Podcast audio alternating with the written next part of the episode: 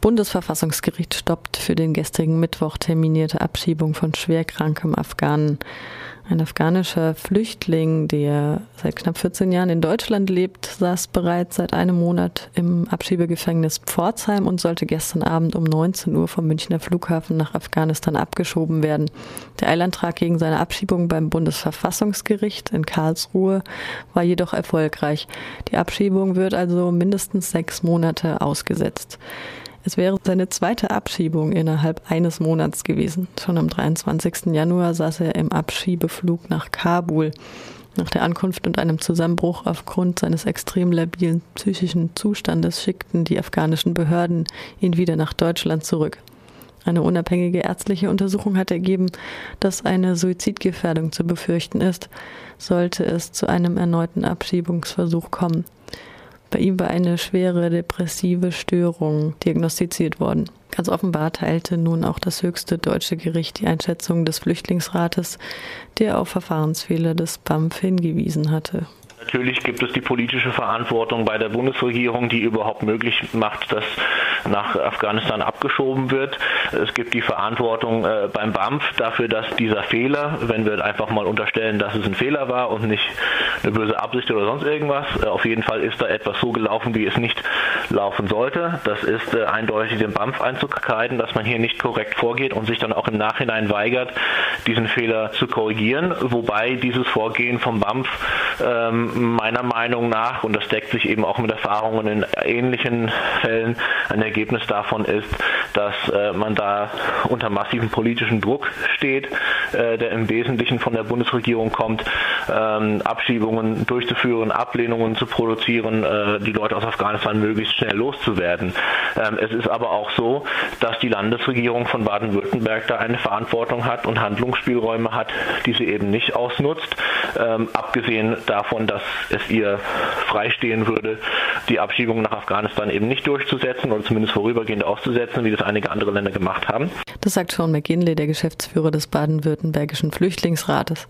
Dass in einem grün geführten Bundesland erst ein Gericht in quasi letzter Minute die wiederholte Abschiebung eines schwerkranken Mannes stoppen musste, ist vielsagend. Der Flüchtlingsrat Baden-Württemberg kritisiert außerdem, dass die sorgfältige Einzelfallprüfung und das behutsame Vorgehen, das der Bundesinnenminister de Maizière nur hohle Phrasen seien. Es sind ja auch und vor allem die Grünen, die sich ja darauf berufen, dass sie ja keine Handlungsmöglichkeit haben, die dann versuchen, der Bundesregierung die Schuld zu geben. Aber ich denke, es ist halt auch ganz wichtig, die beim Wort zu nehmen und sagen, hier, wenn ihr euch auf eine sorgfältige Einzelfallprüfung beruft, um das zu rechtfertigen, was ihr macht, dann muss man halt auch Wort halten. Zu der Abschiebung von gestern hören wir nachher im Beitrag von Kollege Fabian noch Näheres. Dicke Luft in Stuttgart, fast wöchentlicher Feinstaubalarm in der Hauptstadt ist schon lange keine Neuigkeit mehr. Der Verkehrsreferent des BUND Baden-Württemberg, Klaus-Peter Gussfeld, machte im Gespräch mit RDL die, Zitat, ambivalente Politik der Stadt Stuttgart in den letzten Jahren dafür verantwortlich, weil keine restriktiven Maßnahmen im Kessel verabschiedet worden seien. Zitat, die Lobby hat ganze Arbeit geleistet, so die Bewertung Gussfelds. Ab 1. Januar 2018 gibt es nun ein Fahrverbot für alte Diesel. Ohne Druck von Seiten der Europäischen Union und der Verwaltungsgerichte wäre es wohl soweit nicht gekommen. Denn in Brüssel droht ein Vertragsverletzungsverfahren gegen Deutschland mit Strafzahlungen in Millionenhöhe, wenn die Grenzwerte nicht eingehalten werden. Nun sind Land und Kommune gefragt.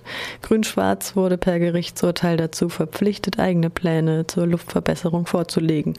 Außerdem stimmte die Landesregierung im letzten Jahr einem Vergleich zu, nachdem der Verkehr an der höchst belasteten Stelle Stuttgarts ab dem 01.01.2018 um 20 Prozent reduziert werden muss, wenn die Schadstoffgrenzwerte dieses Jahr nicht eingehalten werden. Weitere wirksame Mittel zur Reduzierung der Feinstaubbelastung seien laut BUND eine Erhöhung der Parkgebühren sowie Tempolimits in der Stadt. Uni Basel will nuklearen Forschungsreaktor stilllegen. Am Montag teilte die Universität Basel mit, dass sie das entsprechende Gesuch beim Eidgenössischen Departement für Umwelt, Verkehr, Energie und Kommunikation eingereicht habe. In den Unterlagen beschreibt sie das Vorgehen bei Rückbau und Entsorgung des Reaktors aus den späten 1950er Jahren, der die Stromleistung eines Tauchsieders und lediglich zu Forschungszwecken gedient hat. Das sagt Christoph Tschumi, Verwaltungsdirektor der Universität Basel. Atomkraft sei in der Forschung kein Thema mehr, führt er weiter aus. Jetzt stehe Quantenphysik im Mittelpunkt. Die Uni Basel erwartet, dass die Behörde vor Ende 2018 grünes Licht für den Rückbau des Reaktors gibt.